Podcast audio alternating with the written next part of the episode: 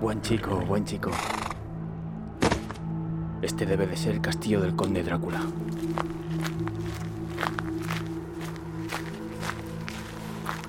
Al fin he llegado. Me duele todo el cuerpo.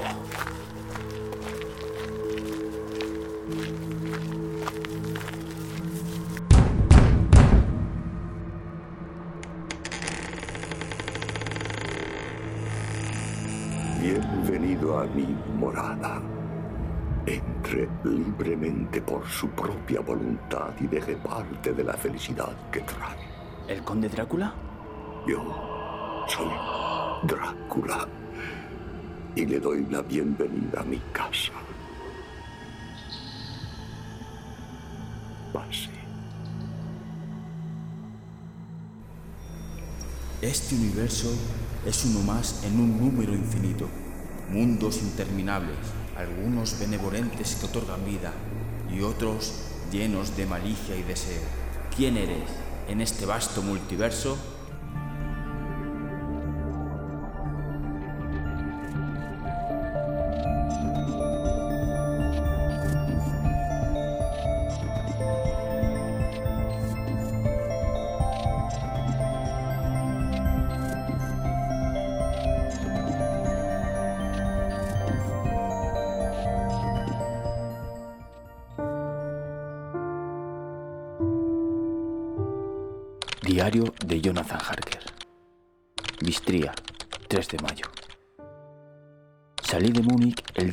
de mayo, a las 8.35 de la tarde, y llegué a Viena a primeras horas de la mañana siguiente.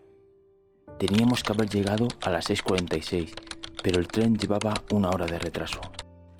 Budapest parece un lugar maravilloso, a juzgar por lo que pude vislumbrar desde el tren y en el corto paseo que me di por sus calles.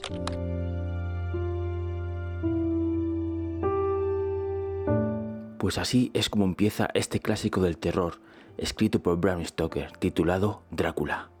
¿En qué persona o personas se inspiró Bram Stoker para crear este personaje? Pues bien, lo veremos en este episodio, y hablaremos concretamente de una, del más famoso de todos, de Vlad Tepes.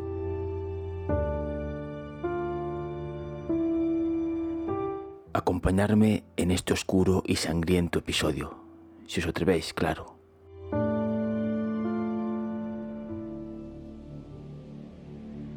Vlad III, o más conocido como Vlad Tepes, es considerado uno de los gobernantes con peor fama.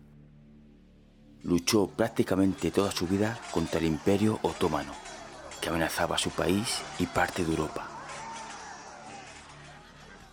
Sin duda fue un soberano de lo más temible por sus enemigos, pero también lo fue por sus aliados. No en vano le acusaron de hacer verdaderas atrocidades. En cierto modo se puede decir que fue pionero en esto de las guerras biológicas, ya que mandaba a enfermos de sífilis, tuberculosis y otras enfermedades contagiosas a la línea de sus enemigos. El padre de Tepes, el príncipe Vlad II de Valaquia, ingresó en 1428 en la Orden del Dragón, Drag en húngaro.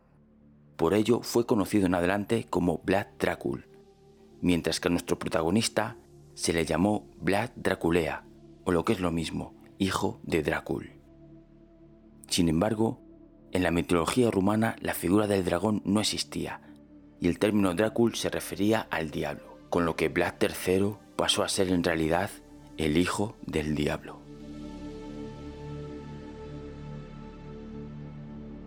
Su severidad dio lugar a historias como la de la Copa de Oro, que dejó frente a un pozo cerca de su residencia en Tirgoviste, para que los viajeros pudieran beber agua de ella. Pero tal era el temor que inspiraba al gobernante que nunca nadie osó a robarla. Pero sin duda, el método de castigo con el que se asocia la figura de Vlad Tepes es claramente el empalamiento. No fue una invención suya, sino que su historia se remonta al menos a la antigua Siria y que se utilizaría durante largo tiempo.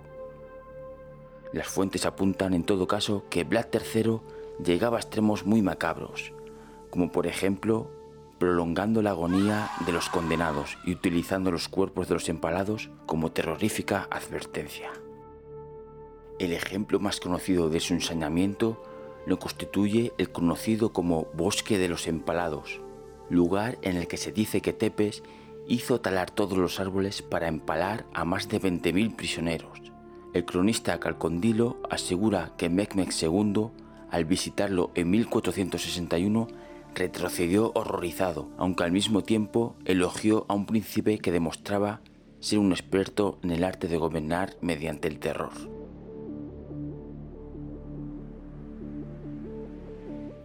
En las crónicas de su tiempo se le presentaba como un príncipe aficionado a la tortura y entusiasta de la muerte lenta, que solía cenar bebiendo sangre de sus víctimas o mojando pan en ella.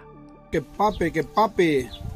Se calcula que en sus tres periodos de gobierno, que duraron unos siete años, ejecutó a más de 100.000 personas, en la mayoría de las ocasiones mediante la técnica del empalamiento se le conoce desde el siglo XVI como Vlad Tepes, o lo que es lo mismo Vlad el Empalador.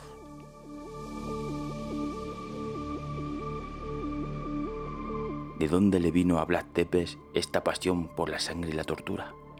Pues bien, se dice que su padre mandó a él y a su hermano Radu a los ejércitos turcos, como garantía de sumisión al sultán Así que la infancia del príncipe estuvo marcada por la muerte, asesinatos, malos tratos y torturas. Se dice que fue aquí donde aprendió la técnica del emparamiento. Durante su reinado, Vlad Tepes fue implacable. En las ciudades en las cuales no lo aceptaban como nuevo príncipe, procedía a empalar a hombres, mujeres y niños por igual. Siempre realizaba esto con grandes números de personas, creando así macabros bosques de empalados que lavan la sangre de sus enemigos y de sus aliados. Solía organizar empalamientos multitudinarios con formas geométricas. Una serie de anillos concéntricos alrededor de la ciudad era la forma más común. Pero Vlad III no solamente empalaba a sus enemigos, también le gustaban otras técnicas de tortura, las cuales aplicaba generalmente en la intimidad de su castillo. Algunas de esas técnicas eran la extracción de ojos con ganchos calientes, amputación de miembros, orejas y narices, estrangulamiento, quemar vivas a sus víctimas. En el caso de las mujeres le gustaba especialmente amputarle los senos y cortarle los genitales.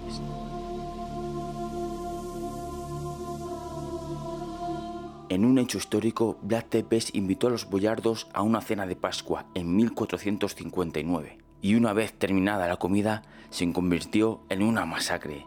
El rey de Baraquia mandó empalar a los más viejos, mientras que a los jóvenes los perdonó la vida y los envió andando a un castillo en ruinas a una gran distancia. Muchos murieron por el camino. A los que llegaron vivos se les obligó a reconstruir el castillo Poenari, el cual sería conocido más adelante como el castillo de Drácula, situado en lo alto de un acantilado cerca del río Arges. Tras varios meses que duró los trabajos de los boyardos, todos terminaron muriendo de agotamiento.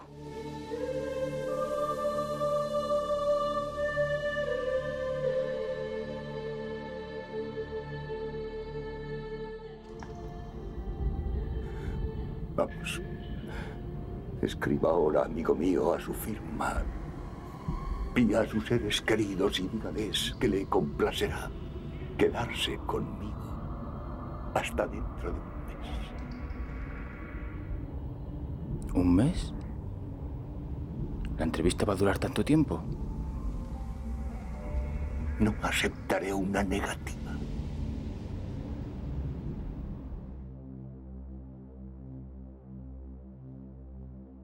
Y aunque muchos piensan que las historias de vampiros se cuentan a partir de la novela de Bram Stoker, lo cierto es que ya se hablaban de ellos mucho antes, siglos atrás, de que Stoker escribiera Drácula.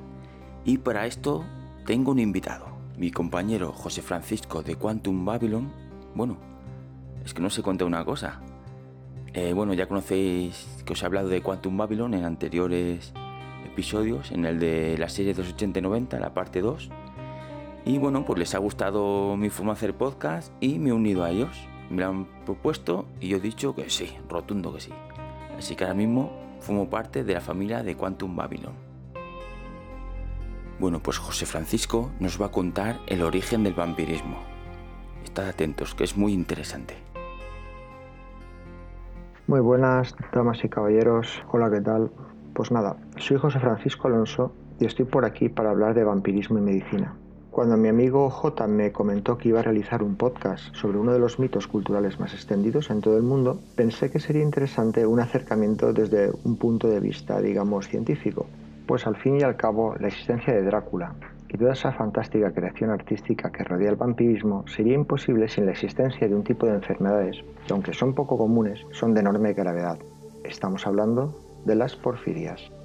Aunque las leyendas sobre vampirismo estaban presentes en casi todas las culturas del mundo, de Oriente a Europa y hasta en América, no había manera de explicar por qué en todas sus leyendas se describían seres con una apariencia tan similar, es decir, semejante al aspecto de un cadáver, con una piel pálida que solían protegerse del sol, o una boca de la que sobresalían unos afilados colmillos que empleaban para beber sangre de sus víctimas y evadir así la muerte. Con el paso del tiempo, la investigación médica ha logrado explicar algunas enfermedades que causan cuadros clínicos similares a la descripción cultural de los vampiros, lo que sugiere que estas leyendas pudieran inspirarse en enfermedades que todavía no se comprendían y se atribuían a posesiones, diablos, etc., lo cual por cierto llevó también a la hoguera, prisión y otros trágicos finales a más de un desafortunado enfermo. La porfiria fue puesta en relación por primera vez en una presentación realizada por el afamado doctor David Dolphin cuya disertación, tras ser recogida en mayo de 1985 en el New York Times, dio la vuelta al mundo y que curiosamente ha hecho más célebre a este afamado científico que todos sus logros a lo largo de su carrera. Esto es curioso porque ha tenido infinidad de premios y galardones, por ejemplo, es el descubridor y desarrollador de un fármaco llamado Bisudyne, que ha salvado ya la visión de cientos de miles de personas por todo el mundo. Eh, concretamente quejadas de degeneración macular asociada a la edad. Bueno, pues bien, en esta charla donde el doctor Dolphin, que por cierto es un experto reconocido internacionalmente en las áreas de química y bioquímica de porfirinas, se dio cuenta que los síntomas de una de las variantes de esta enfermedad era sospechosamente similar a, digamos, el cuadro clínico que presentaban los vampiros. A ver, la porfiria es una alteración producida por un defecto en el funcionamiento de alguna de las enzimas que participan en la síntesis del grupo hemo. El grupo hemo es un componente fundamental de la hemoglobina, proteína encargada de transportar el oxígeno en la sangre. Tan importante es su presencia que si no existen grupos hemo no se puede sintetizar la molécula de hemoglobina. De esta manera, el mal funcionamiento enzimático en la porfiria provoca una escasa producción de grupos hemo, o incluso su ausencia, haciendo que haya una disminución de hemoglobina comprometiendo el transporte eficiente de oxígeno. Además, como consecuencia de este fallo, se produce una acumulación masiva de los precursores del grupo hemo, las porfirinas. No sé si queda claro. Voy a ver si lo puedo explicar de una manera más sencilla. A ver, todos hemos oído hablar de las enzimas, pero ¿qué son? Las enzimas son biocatalizadores, es decir, proteínas que se encargan de llevar a cabo reacciones químicas en nuestro organismo. A través de estas reacciones, las enzimas actúan sobre una molécula transformándola en otra distinta. Pero si existe algún defecto en este operario biológico, al que hemos denominado enzima, las transformaciones no van a poder ser realizadas. Esto es precisamente lo que ocurre en las porfirias. Alguna de las enzimas que participa en la ruta de síntesis del grupo hemo no funciona correctamente y por tanto las porfirinas no se pueden transformar en grupos hemo, acumulándose en el organismo. ¿Y qué tiene de malo que las porfirinas se acumulen en el organismo?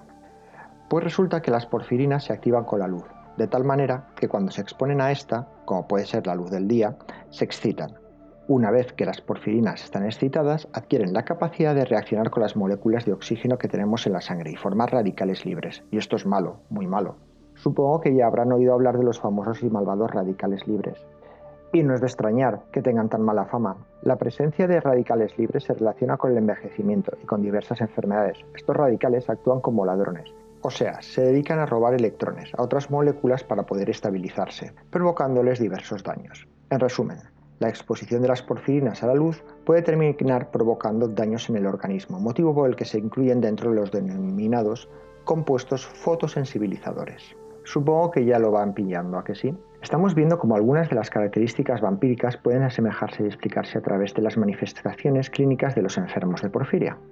Una de las características más distintivas de los vampiros son sus hábitos nocturnos y su sensibilidad a la luz. La leyenda cuenta que estos seres empiezan a brillar antes de la luz del sol, empiezan a arder o llegan a desintegrarse completamente. Como he comentado anteriormente, la acumulación de porfirinas provoca hipersensibilidad a la luz solar, haciendo que estas moléculas irradien una intensa fluorescencia, algo que, vamos, supongo que en la antigüedad causaría bastante estupor. Además, la producción de radicales libres desencadena un proceso de oxidación celular que provoca daños en las células. En este aspecto, las células que van a sufrir el mayor daño son las que están más expuestas a la luz, o sea, las células de la piel. Con el paso del tiempo estas lesiones pueden llegar a derivar en la formación de vesículas y úlceras y en los peores casos mutilaciones, algo muy desagradable y que la antigüedad pues lleva a provocar que tuvieran un aspecto que podría ser considerado monstruoso, pero que simplemente era el resultado pues de terribles ulceraciones y el deterioro del tejido superficial. De esta manera, los enfermos de porfiria presentaban grandes deformaciones faciales. Los agujeros nasales llegan a poder verse completamente, lo cual era terrorífico. Las orejas pueden llegar a adquirir un aspecto puntiagudo y la destrucción de los labios dejaba al descubierto todos los dientes, es decir, lo más parecido a un zombie que podemos imaginar.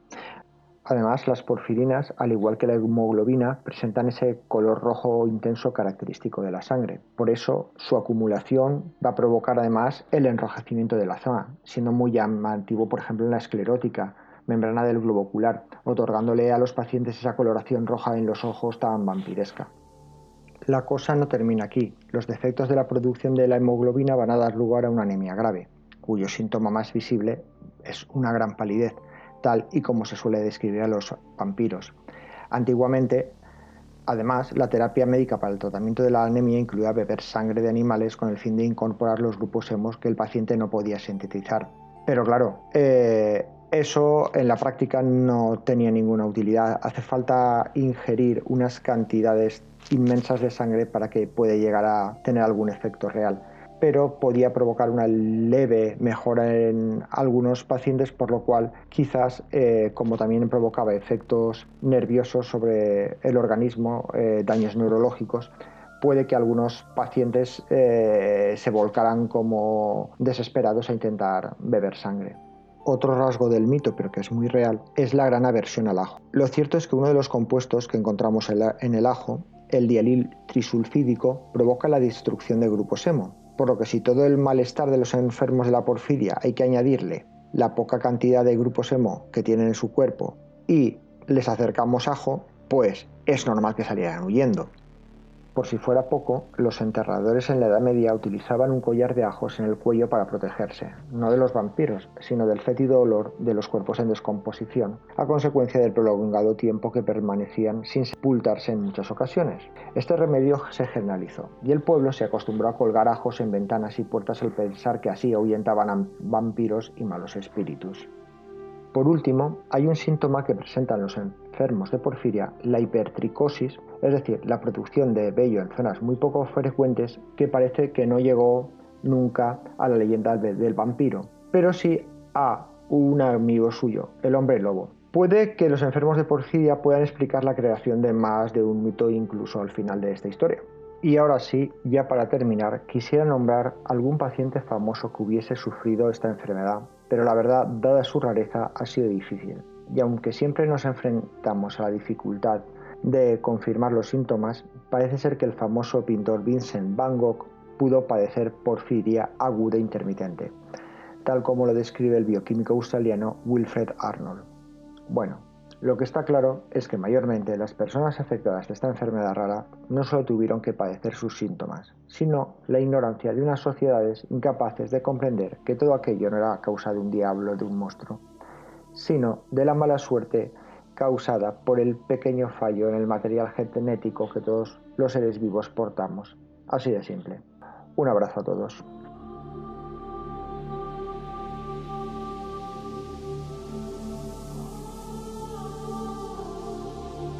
Estás escuchando el multiverso de J en, colaboración con Quantum Babylon. Esto es solo el comienzo. Y aquí tenéis otra novedad, esta fantástica cuña creada junto a Julia Gallego que pone la voz, A ella también la he tenido de invitada en el episodio de la serie de los 80 y 90, la parte primera, si no recuerdo mal. Muchísimas gracias, Julia. Ha sido un trabajo formidable. José Francisco, que no me he olvidado de ti, ¿eh? Muchísimas gracias por esta pedazo de aportación. Yo creo que le has dado un valor didáctico a este episodio increíble. Muchas gracias, tío.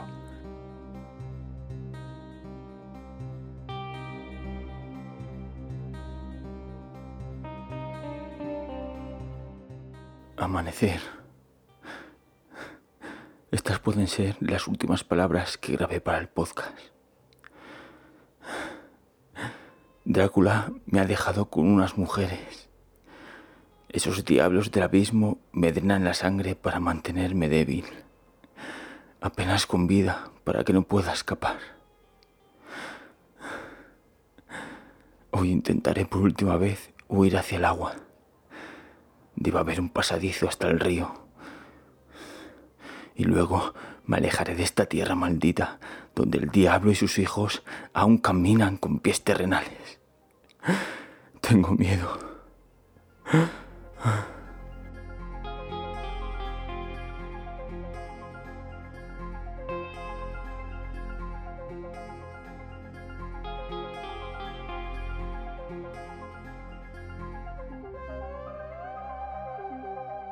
Y ahora vamos con la última parte. La primera fue hablando de Black Tepes. La segunda con nuestro amigo José Francisco hablando de vampirismo. Y esta tercera parte hablaremos de Bram Stoker y haremos una reseña de su libro Drácula.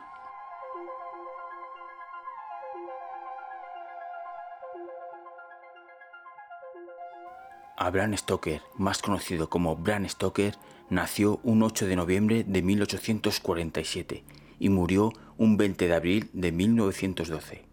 Atentos a esta fecha porque murió días después del hundimiento del Titanic, así que apenas mereció un breve recuerdo en los obituarios de la prensa de la época.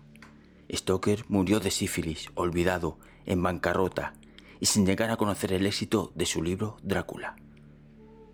Que por cierto, otros personajes reales del que se inspiró en esta figura fueron la condesa Elizabeth Bathory o un jefe tribal llamado Batak, el cual arrancaba los corazones de sus víctimas y luego bebía su sangre. Stoker de pequeño tenía una salud bastante delicada, tanto que pasó los primeros siete años prácticamente tumbado en una cama por una enfermedad pulmonar. Su madre en aquella época le leía muchas historias de fantasías y misterios, influyendo años más tarde en sus obras. Llegó a recuperarse totalmente de su afección, tanto que cuando llegó a la universidad destacó notablemente en varias disciplinas deportivas. Hasta aquí es la historia oficial de cómo se recuperó el pequeño Bram Stoker. Pero hay otra un poco más tétrica y oscura, que os la contaré ahora mismo.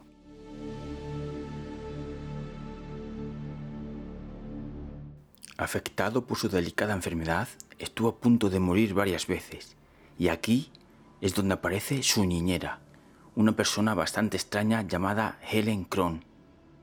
Se la describe como una mujer de cara angelical, que aparentaba alrededor de 15 años. En la familia Stoker todos estaban encantados con ella. Cada vez que Bran recaía de su enfermedad, esta niñera hacía sacar a toda la familia de la habitación y se quedaba solas con el pequeño.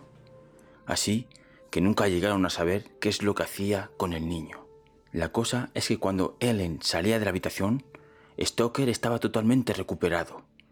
Los padres notaban que cada vez que ella salía de curar a su hijo, su cara estaba envejecida, decrépita y enferma. Ya no era esa mujer que parecía una adolescente. Ellen se iba rápidamente para que nadie la viera. Desaparecía por el bosque durante días y cuando menos lo esperaban volvía otra vez a la casa. Todo esto duró años. Los padres la dejaban pasar, ya que al fin y al cabo curaba a su hijo cuando peor estaba.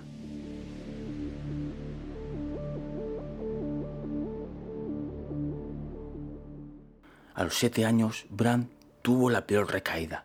Estaba al borde de la muerte. Tiene una fiebre muy intensa y entre convulsiones pide ayuda a la niñera. Lo que pasó en esa habitación solo lo supo Bram Stoker. Al parecer, Helen se hizo una herida profunda en la muñeca y le dio de beber. Y al contrario, ella bebió de su sangre. La recuperación fue increíble, tanto que cuando Stoker alcanzó la pubertad, lo hizo con un estado físico envidiable, musculoso, con una fuerza y velocidad superior a lo normal. Pero la niñera le hizo una advertencia. A medida que me vaya alejando de tu vida, perderás esta forma física y tu enfermedad volverá a alcanzarte, le dijo.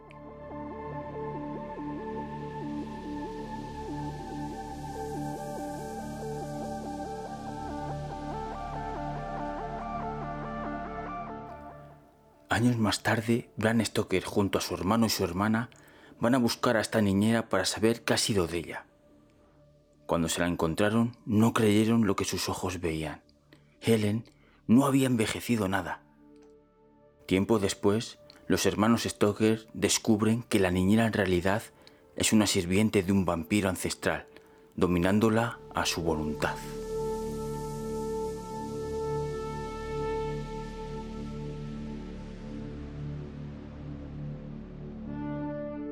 Contarme qué os ha esta historia de la niñera. La verdad es que es bastante interesante, ¿no? Así que ahora vamos a retomar la biografía oficial. En 1878, cinco días antes de trasladarse a Londres, Stoker se casó con Florence Malcolm, una antigua novia de su amigo Oscar Wilde, con la que tuvo un hijo. Durante las vacaciones veraniegas de 1890, en la localidad de Watby, cayó en sus manos un ejemplar que hablaba de mitos y tradiciones de los Cárpatos y de Transilvania, que sirvió de germen para su novela inmortal.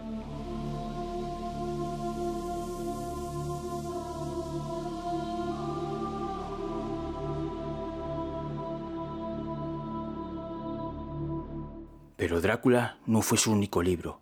Escribió un total de 18, además de relatos cortos, adaptaciones literarias o artículos para periódicos.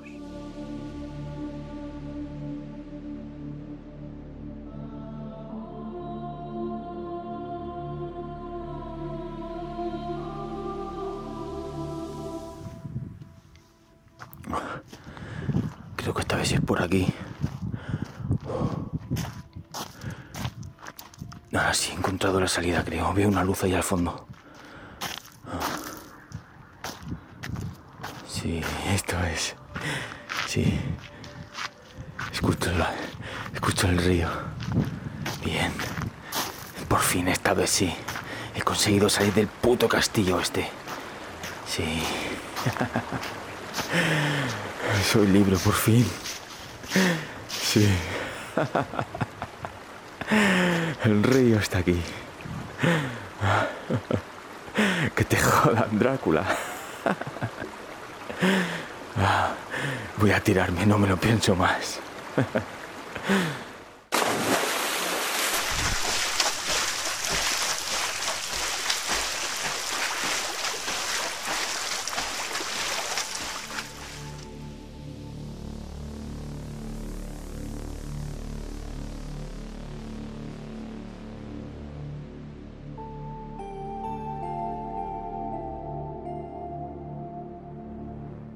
Y llegamos a la última parte donde Alba, que tiene un canal de YouTube llamado Flor de Tinta, donde va contando reseñas de libros que lee, me ha dado permiso para subir un audio de este libro que ha leído ella y casi todo el mundo seguramente, el que tengo aquí en mis manos, de Drácula, de Bram Stoker, que hemos ido hablando durante todo el episodio.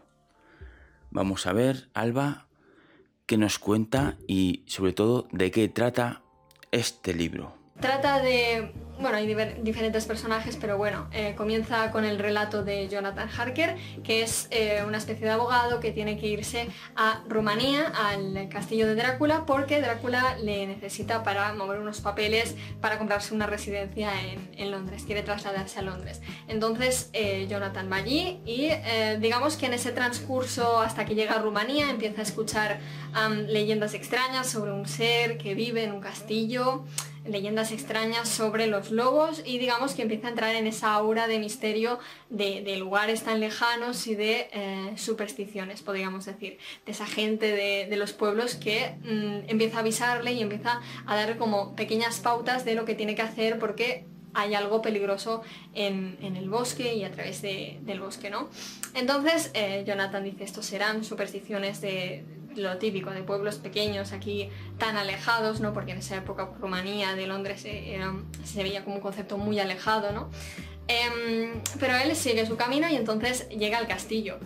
Y claro, y conoce al, conde. Pues, eh, hay muchos indicativos que a todos nos ponen un poco la señal de, alerta de que es un vampiro, pero también estamos hablando de un libro en el que se ha basado en, historias muy repartidas para crear la concepción final de Drácula. Quiero decir, Bram Stoker prácticamente ha aunado y ha creado el vampiro original o el Drácula original, aunque sí que existían como eso, muchas leyendas em, dispersas. Entonces, claro, nos mete en este momento en el que eh, al leer el libro aún no tienes una concepción tan clara de lo que es un vampiro o de, o de cómo actúan, ¿no?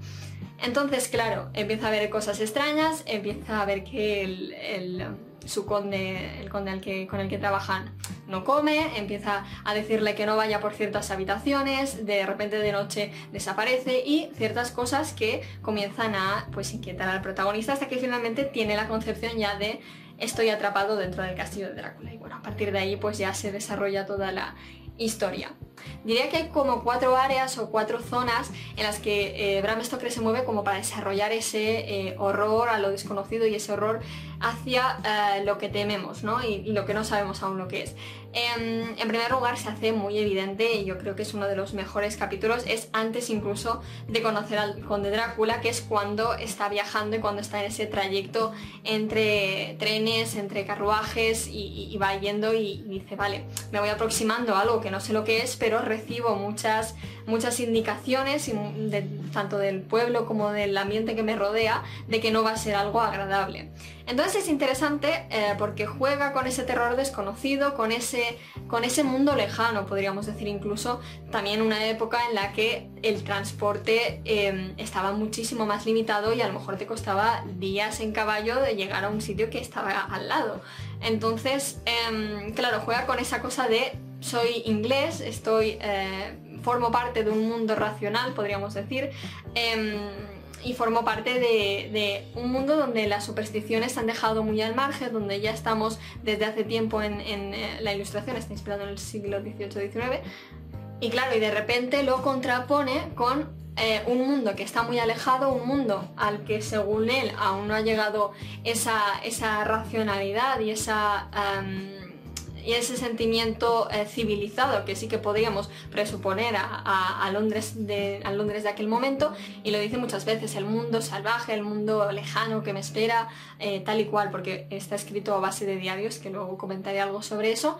Eh, entonces, claro, juega con lo desconocido ya no solo a nivel de no sé qué tipo de conde o qué tipo de persona me voy a encontrar, sino al mundo ya la recreación del el pueblo de esa Transilvania cerrada de mente, en la cual las supersticiones están muy a la orden del día. Todo el mundo, o por lo menos yo, esperaba que el terror girara muy en torno eh, a Drácula, a la figura de Drácula ya el miedo que dé ese personaje como tal.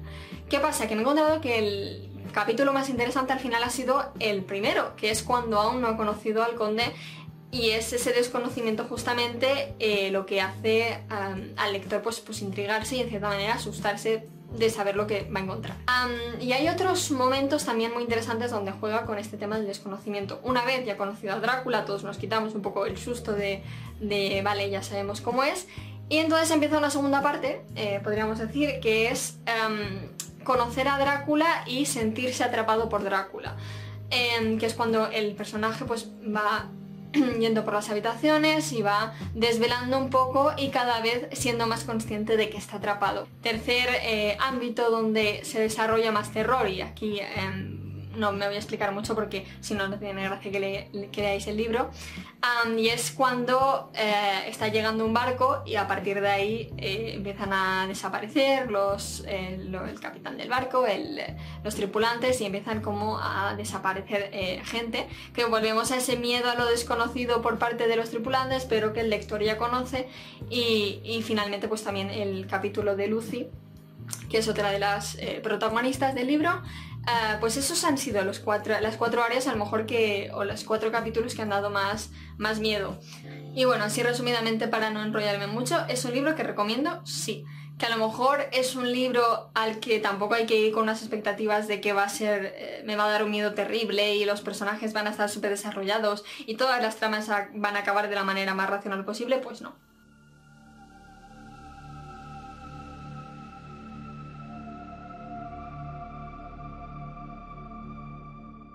Muchísimas gracias Alba por dejarme utilizar tu audio y si queréis también podéis seguirla en Twitter. Su usuario es albajuanseg. Estás escuchando el multiverso de J en, colaboración con Quantum Babylon. Esto es solo el comienzo.